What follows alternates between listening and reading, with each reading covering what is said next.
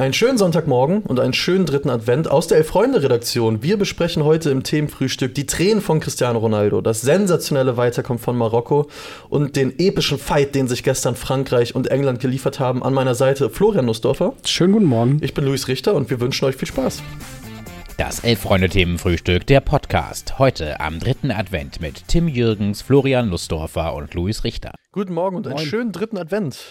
Und mit wem könnten wir all das besser bereden als mit dem Mann, der in Katar für uns seine Birne, seine Knochen hinhält und äh, gestern anwesend war beim Scheitern von England. Wie war es, Tim? Das Spiel, ja, das war genauso, wie ihr es in Deutschland im Fernsehen gesehen habt, überraschenderweise. ich würde sagen, ähm, England eine physisch sehr äh, positiv eingestellte Mannschaft mit dann doch etwas weniger Glanz als die Franzosen äh, es besitzen und äh, vollkommen zu Recht dann doch als Verlierer vom Platz gegangen, weil sie mal wieder nicht in der Lage waren, alle Elfmeter zu versenken, die ihnen sich äh, das Schicksal dann zugespielt hat.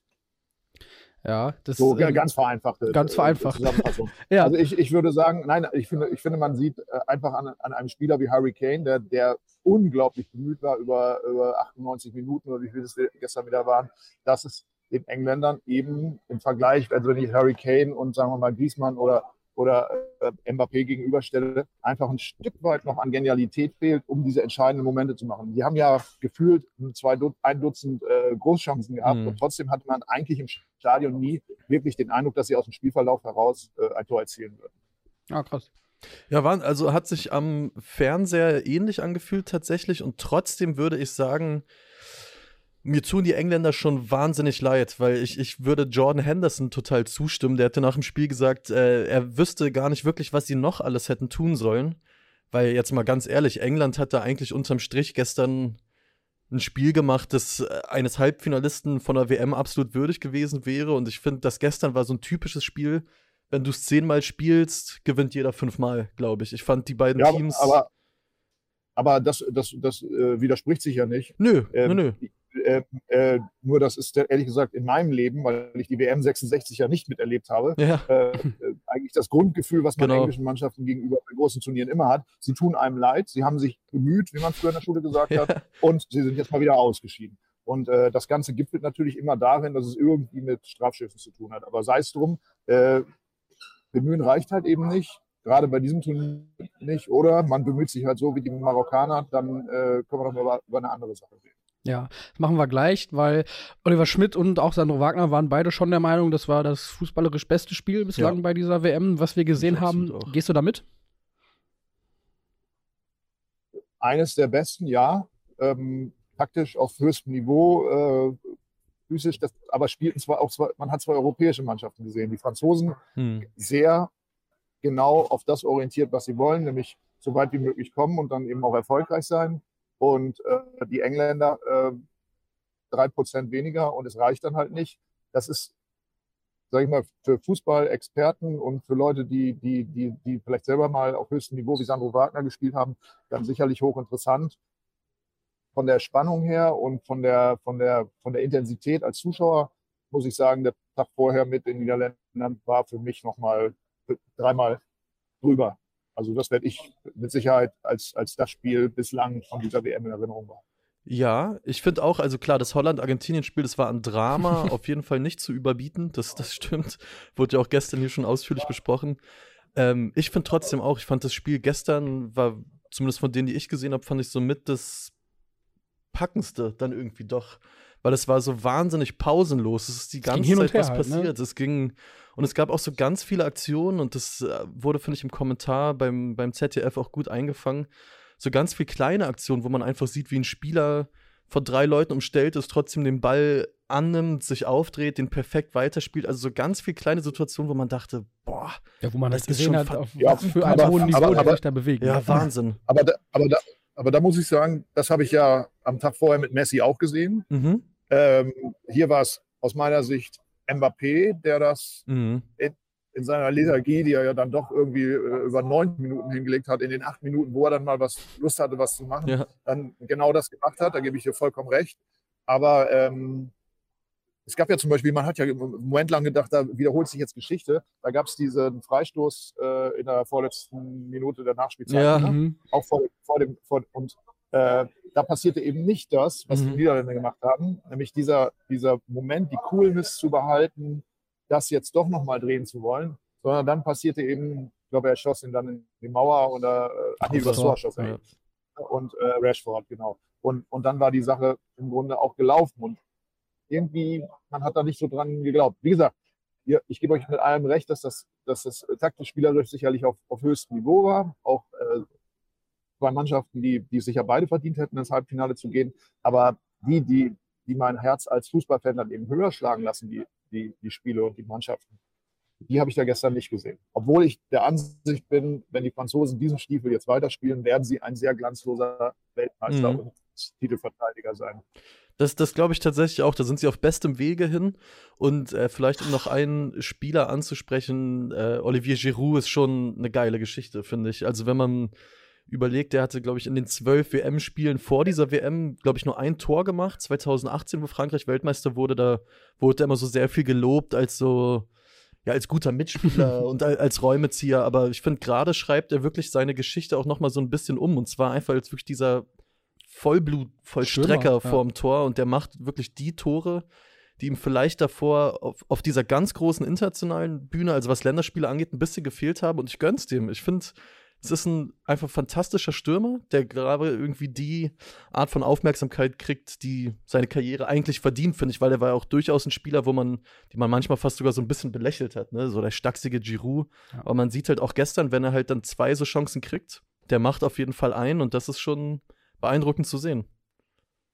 Aber da zeigt sich ja auch genau das, äh, wenn, du, äh, wenn du die drei Spieler um ihn rum hast, Mhm. Griezmann, Mbappé und Dembele, die ihn so bedienen, dann kannst du Ja. mit einem 36-Jährigen, natürlich fraglos, ich will das gar nicht schmälern, diese Möglichkeiten besitzt, dann in der entscheidenden Situation auch den Unterschied machen. Äh, eben das sind die Bälle, die Harry Kane nicht bekommt.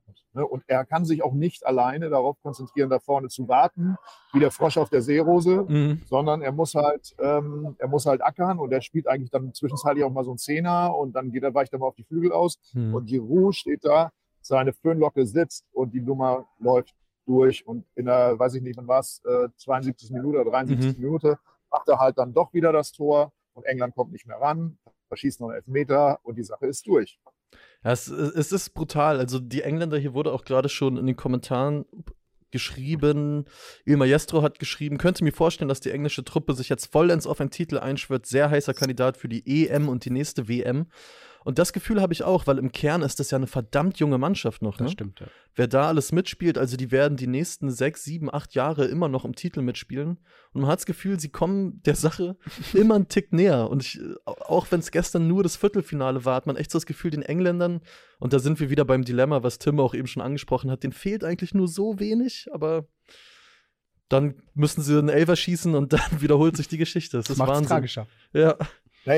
Aber ich, also da- das, das, was wir gelernt haben, was du ja auch am Anfang erwähnt hast, Luis, Mhm. ist ja diese, diese, diese, diese, dieses Mitleid, was wir mit englischen Mannschaften haben. Dass sie euphorisch spielen, dass sie auch irgendwie immer sympathische Typen drin haben, aber dass ihnen offensichtlich, obwohl sie ja im weitesten Sinne doch Nordeuropäer oder Nord nordischere Menschen sind, äh, immer noch so eine, so, eine, so eine übertriebene Emotion mitschwingt. Mhm. Vielleicht auch so ein bisschen das, was, sorry Florian, auch das, was Schalke 04 so umgibt, nämlich diese, diese, diese, wir müssen es jetzt mal wieder schaffen, Football's coming home Ja. und äh, jetzt haben wir es doch wieder nicht gepackt. Und äh, ich meine, die Franzosen haben auch noch nicht so eine alte Mannschaft. Also der, der Spieler der Zukunft, wenn er sich nicht verletzt, da waren wir uns das letzte Mal schon einig, ist, äh, ist Kilian Mbappé. Mhm. Ähm, und äh, wenn der sich, wenn der noch, wenn der nur drei Prozent nochmal oben drauflegen würde und sagt, ich, ich stelle mich hier, ich bin jetzt auch der, der unumschränkte Chef in dieser Mannschaft, dann kann ich mir auch durchaus vorstellen, dass die Franzosen weiterhin äh, so eine Art äh,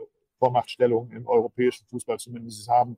Ähm, und äh, momentan muss man ja ganz ehrlich sagen, die südamerikanischen Mannschaften, auch, auch Argentinien, also da muss ja ein kompletter Umbruch nach dieser WM passieren. Also das, selbst wenn die Weltmeister werden sollten.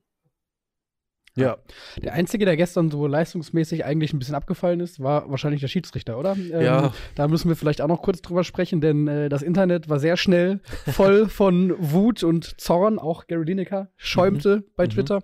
Ähm, wie war es im Stadion? Gab es da auch, hast du es auch so wahrgenommen, dass die englischen Fans sich da schnell auf den Schiri auch eingeschossen haben? Oder wie hast du überhaupt die Entscheidung wahrgenommen? Hat er im Stadion überhaupt so eine große Rolle gespielt?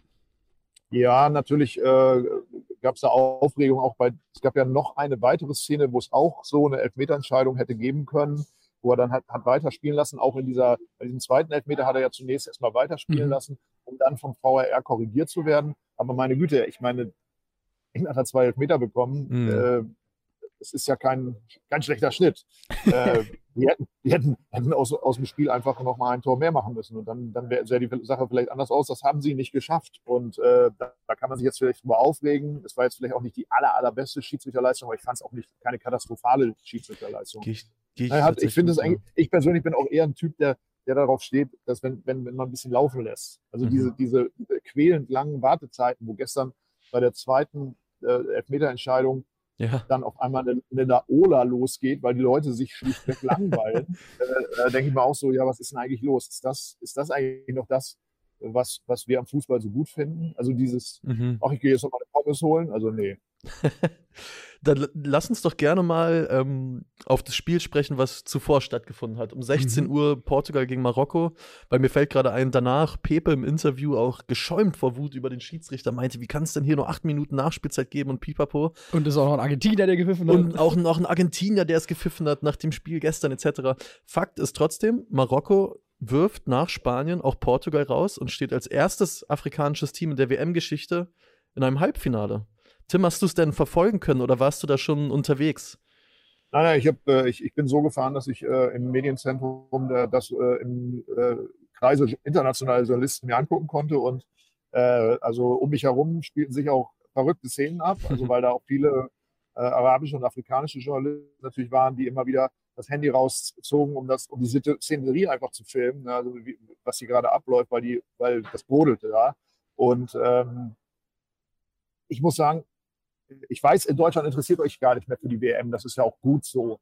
Aber ich muss, freue mich tierisch auf diese Halbfinals. Ich freue Ja. mich total darauf, ähm, dass, dass, dass zwei große Teams, Frankreich und Argentinien, große in Anführungszeichen, Mhm. gegen Kroatien und Marokko spielen. Ja, das wird so bitter, das wird so wehtun, das geht so auf die Knochen. Mhm. Ich, das ist wirklich, das, deswegen bedauere ich, dass ich jetzt äh, nächste Woche die Spiele nicht mehr im Stadion sehen kann, weil man sieht ja dann gerade bei so Nicklichkeiten Ja. auch so viele kleine Details, über die man sich so wahnsinnig freuen kann. Und äh, deswegen, ähm, ich, bin, ich bin sehr gespannt, wie, wie, wie also das finde ich ja eh immer noch das große Wunder dieses Viertelfinals, dass beim Spiel Argentinien gegen Holland 15 gelbe Karten gezeigt werden, selbst Lionel Messi sich noch eine gelbe abholt und keiner vom Platz Keiner vom. Platz fließt, ja.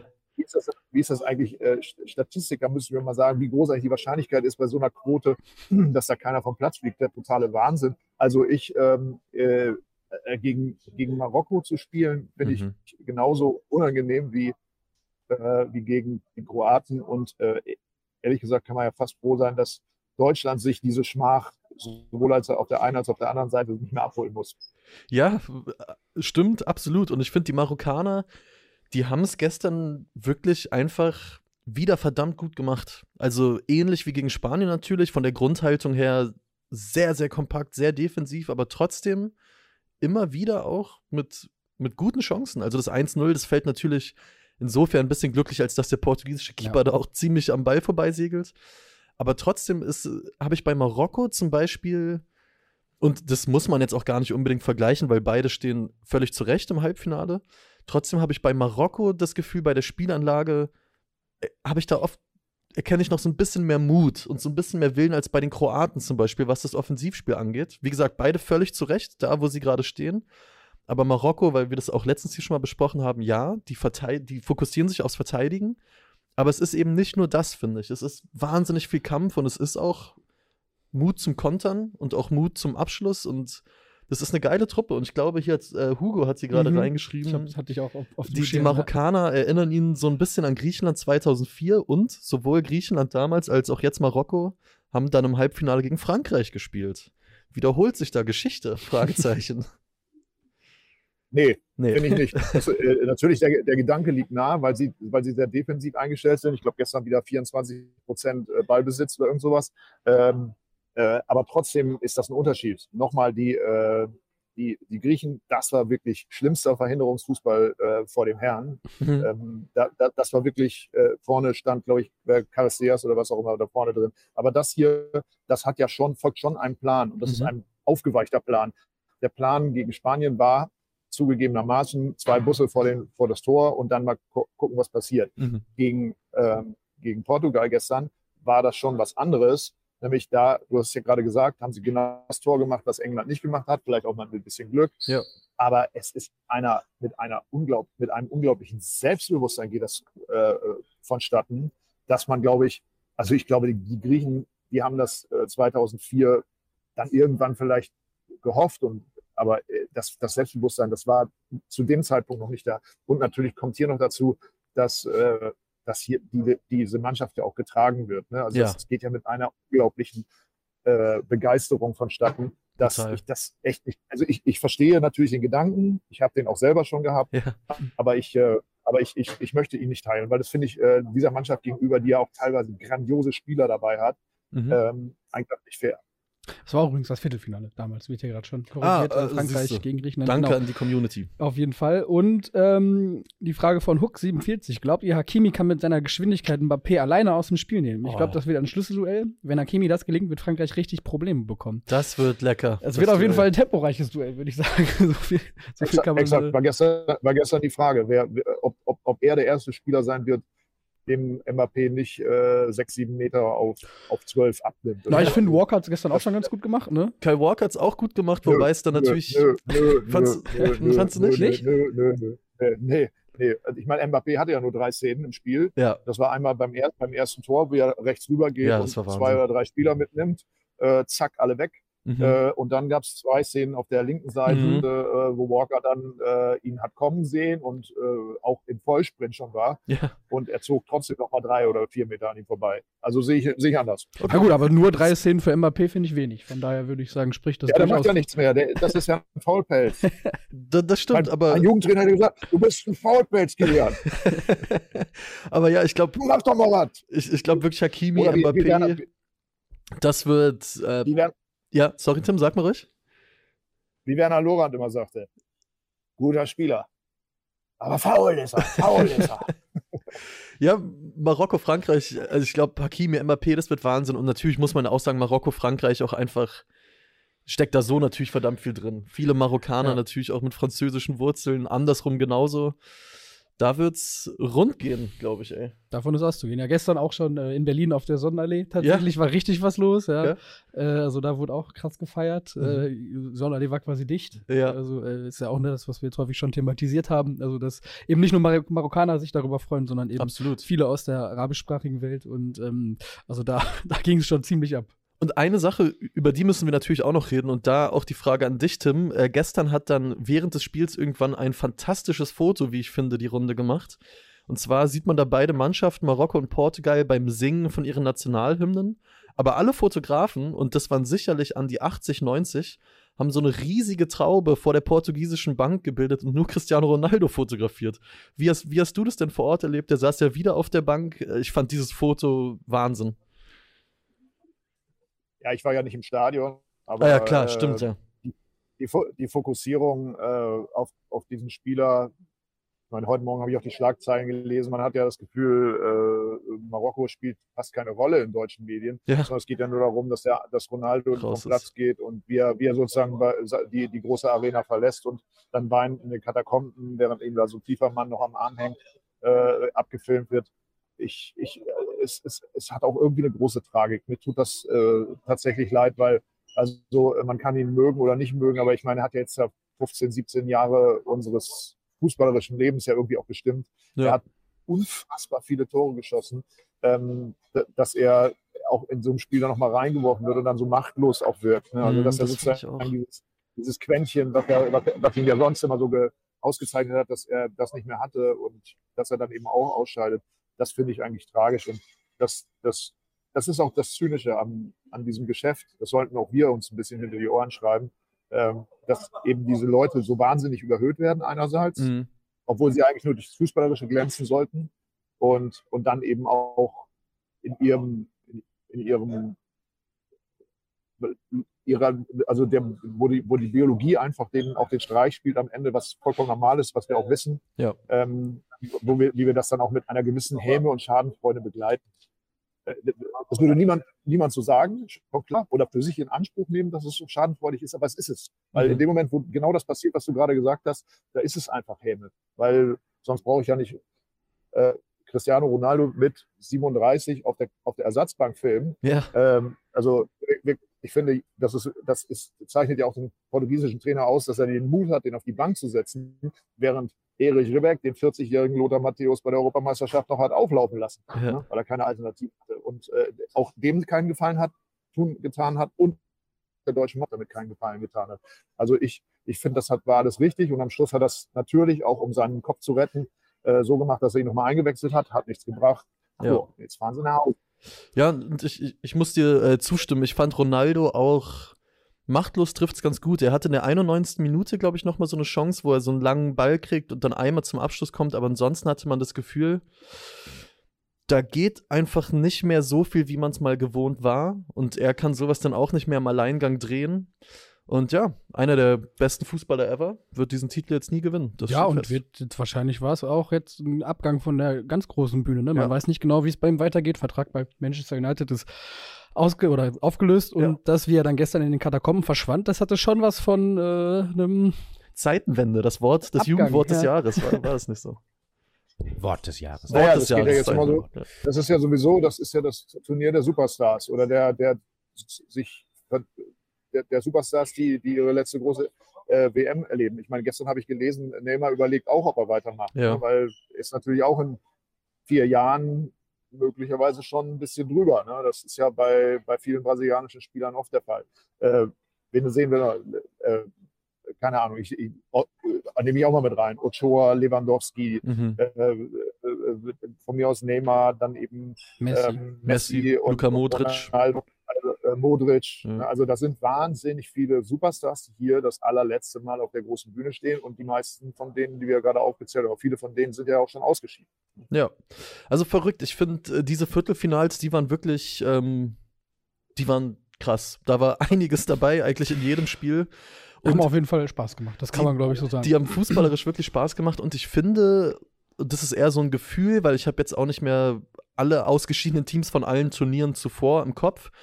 Und trotzdem finde ich, dass jetzt mit Brasilien und England zwei Teams ausgeschieden sind, wo man ganz speziell das Gefühl hatte, boah, wie die personell besetzt waren und wie die auch Fußball spielen, die hatten eigentlich, eigentlich alles, um Weltmeister werden zu können. Also da sieht man auch, dass dieses Turnier in der Spitze wirklich echt eng beieinander ist, finde ich. Ja. Und wie wenig es dann auch zum Teil braucht, ne, dass du dann auch ausscheidest. Weise nochmal auf das Themenfrühstück von Felix, kannst ja raussuchen, Ja. wo ich die weisen Worte spreche. Völlig Vergesst mir die Kroaten nicht. Völlig zu Recht. Und ich, Und ich habe noch groß gesagt, ah, ich weiß nicht, die Kroaten, das wird nichts gegen Brasilien, da hast du recht. Und äh, alle, die das interessiert, sollten sich vielleicht nochmal das Interview mit Andrej Kramaric durchlesen, ähm, was der da sagt, um zu verstehen, was diese Mannschaft bewegt und was vielleicht auch der kleine Unterschied zwischen Marokko und Kroatien ist und was vielleicht am Schluss, sollten die tatsächlich aus einem äh, aus einer Laune des Schicksals heraus im Finale aufeinandertreffen, den kleinen Unterschied machen kann, weil die sind mental stark, sind beide Mannschaften. Mhm. Und die Unterstützung ist bei Marokko, aber ähm, so derartig cool, das ist ja Wahnsinn. Also es ist ja so, ich meine, der dritte Elfmeter, Luka Modric. Ja, Also auch das lehrt ja die Fußballgeschichte. Wenn das dann passiert, wenn es so auf Spitz auf Knopf steht, dann versagt meistens der, der große Star. Aber in diesem Elfmeter ist so, so überhaupt kein Zweifel drin. Ich würde gerne einmal an einem Dienstagmorgen ins Büro gehen und so mit diesem Gefühl ins Büro gehen. Ich glaube, ich hätte am Abend 16, 16 Beiträge geschrieben und hätte sechs Themenfrühstücks gemacht und ich hätte kein einziges Ä und O gemacht. Also das ist, das ist so unglaublich. das ist doch ein guter ja, vielleicht Vorsatz sollten äh, wir für Luka deine Modric mal Rückkehr. einladen. Ja, genau. Frühstück. Also, äh, ja, damit wissen wir Bescheid. Ich, Halbfinale- ich habe Ja? ich, ich hab ihn auch bei der Pressekonferenz vor dem Spiel erlebt, mit, dem, mit dem Trainer zusammen. Und der Trainer äh, hatte, glaube ich, eine Erkältung. Also er war irgendwie, er wirkte so ein bisschen in sich gekehrt. Und der, irgendein Journalist fragte auch, äh, was ist denn los, Trainer? Ist alles in Ordnung mit Ihnen? Und er antwortete komischerweise auch nicht darauf. Hm. Und Luka Modric hat auf jede Frage geantwortet, so äh, nach dem Motto, was wollt ihr denn? Das wird schon gut gehen, wir haben das immer geschafft. Verlängerung, was soll's? Wenn wir in der Verlängerung sind, dann gewinnen wir das Spiel. Das ist logisch. Ja. Und ich dachte so, das kann doch nicht wahr sein. Und wenn du Kramaric hörst, dann klingt das so ähnlich, nur mit anderen Worten. Der Junge ist natürlich, äh, äh, hat noch nicht so viel auf dem Kerbholz, aber äh, es gibt keine Zweifel. Es gibt keine Zweifel. Und die wissen ganz genau, die, die Argentinier, die haben die Hosen voll. Und Mhm. jede Sekunde, die vergeht, desto schlimmer wird, Ja. wird das. Das, das wird ein. Das wird eine Schlacht. Mhm. Dienstagabend Argentinien, auszugehen, ja. Kroatien, Mittwochabend dann Marokko, Frankreich. Wir werden es wie gewohnt hier alles besprechen. Wir würden jetzt aber mal, glaube ich, zum Alternativspiel gestern kommen. Genau, das machen wir. Und wir müssen die traurige Botschaft mitteilen. Ja, das Niemand ist, hat richtig getippt. Das hat niemand richtig getippt. Äh, den 4 zu 1 Auswärtssieg von, von PE, vom Preston North End, ähm, Bei den Blackburn Rovers. bei den Rovers 4 zu 1 hatte niemand auf dem Zettel. Damit war auch nicht zu rechnen. Ja. Muss Und man auch klar sagen. wir müssen heute einmal umswitchen, denn unser eigentlich geplantes Alternativspiel Mhm. fällt aus. Chemie Leipzig gegen Rot-Weiß Erfurt fällt dem Wetter zu, zum Opfer, wie glaube ich gerade viele Spiele in Ja. Leipzig. Ja. Ähm, da liegt Schnee, da ist kalt, der Platz ist nicht bespielbar. Mhm. Äh, deshalb switchen wir Mhm. und gehen in die Frauenbundesliga. Jawohl. MSV Duisburg gegen Essen, ein Derby. Ein Derby. Ja. In Entschuldigung, ich, ich werde ich werd hier nicht mehr gebraucht, oder? Du kannst auch gerne deinen Tipp abgeben. Äh, das ist ja vielleicht auch Orientierungshilfe für die Leute da draußen. Denn äh, wenn man eins weiß, als erfahrener Themenfrühstück Zuseher oder Zuseherin, dann, äh, dass man sich an deinen Tipps ganz gut orientieren kann. Also, vielleicht noch ein kleiner Hinweis an alle. Essen gegen Duisburg. In, in Duisburg. In Duisburg. Ich soll jetzt tippen? Ja. Äh, 2-0. Super, nehmen wir doch. Also, da Damit schon bist du mal, entlassen. dann danke dir, Tim, und einen schönen Tag noch. Ja, und schöne restliche Ciao. Tage in Katar. Wir sehen uns dann wieder hier auf der Couch in der nächsten Woche. Genau. So Mach's machen gut. wir's. Tschüss. Ciao. Ciao. Also Leute, ihr wisst Bescheid, wenn wir hier gleich durch sind, Duisburg gegen Essen in die Kommentare, wenn wir offline sind, im schönen Wedau-Stadion. Ich bin gespannt, 16 Uhr Anpfiff, also ihr habt noch ein bisschen Zeit. Genau. Ähm, weil hier gerade über viel über Grand Wall noch ähm, geschrieben wird, kann man auch nur empfehlen, in Anführungszeichen, auch ein Text von Tim dazu auf der Website, der quasi auf der gleichen Pressetribüne saß. Bei Interesse äh, Genau. einfach mal reinlesen. Ansonsten ist es so, Nussi, Ja. Du sitzt hier schon äh, sportlich Ich bin- gekleidet. bin im weil, Dress schon. äh, Du machst dich gleich auf den Weg nach Katar, um Dienstagabend Ja, mit den Kroaten Argentinien rauszuwerfen oder Genau, was steht ich an? ich äh, werde meine Farben vertreten. äh, Blau und Rot. Ja. Äh, also quasi die kroatischen. Ja. Weiß ist auch drin. Äh, nee, es geht mit Askana Köpenick gegen äh, den FC Schöneberg 3. Oh, den. FC Schöneberg 3. Was rechnest du dir so aus? Äh, viel. Viel. Ja, es geht. Wir sind gut äh, jetzt in Form und äh, haben die Chance, das Jahr mit insgesamt vier Siegen abzuschließen, gerade in Folge. Also kommen mit klar. dem, mit dem Selbstvertrauen von zwei Siegen gerade und äh, das wollen wir mitnehmen und bestätigen. Ja, geil. Dann äh, alle, die Nussi viel Glück wünschen, gerne mal eine Eins in den Chat. Würde ich dafür sehen, ne? Ja, danke schön. Würde ich, würde ich dafür gerne sehen. Also, wir wünschen euch in dem Sinne noch einen schönen dritten Advent. Genau. Einen geruhsamen Sonntag. Kommt gut aus dem Bett, falls ihr es noch nicht gemacht habt. Und äh, macht euch einen schönen Tag. Nussi, viel Erfolg. Dankeschön. Du wirst hier sicher berichten, wie es dann ausging. Und wir hören uns morgen wieder am Montag Auf dieser Couch. auf dieser Couch. 10.30 Uhr. Schaltet gerne ein oder hört im Podcast rein und lasst einen Daumen da. Abonniert Genau. uns, bewertet uns, wenn ihr uns als Podcast, Podcast hört. Das würde uns sehr helfen. In dem Sinne, schönen Sonntag, schönen dritten Advent und bis morgen. Ciao, Bis ciao.